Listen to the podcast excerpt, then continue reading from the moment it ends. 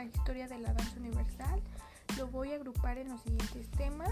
En la historia de la danza universal, la generalización, los antecedentes, evolución y la situación actual en México.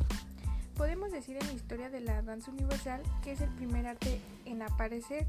Después aparece el canto, lo acompaña el canto y lo acompaña la música.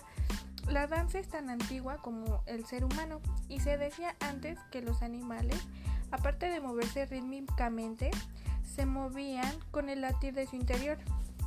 En la generalización podemos decir que la danza nos enseña la sensibilidad, la conciencia y la atención al momento presente. La danza es la manifestación de nuestro ser vivo. La danza es la transformación, es el recinto de nuestra alma. La danza proporciona a nuestro cuerpo una dimensión espiritual. En los antecedentes, el baile o danza sagrada es de toda la más antigua.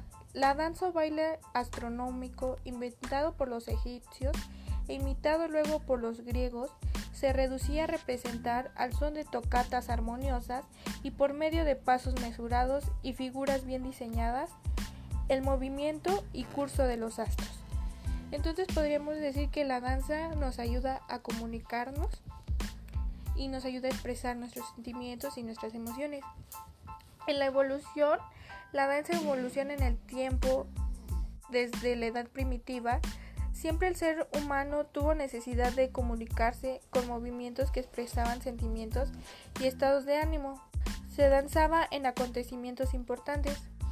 En la situación actual en México, la escasez de recursos, la precaria infraestructura cultural, así como la deficiente formación de públicos para foros alternativos y problemas con la capacidad creativa de los coreógrafos, han marcado el desarrollo de la danza profesional en el país.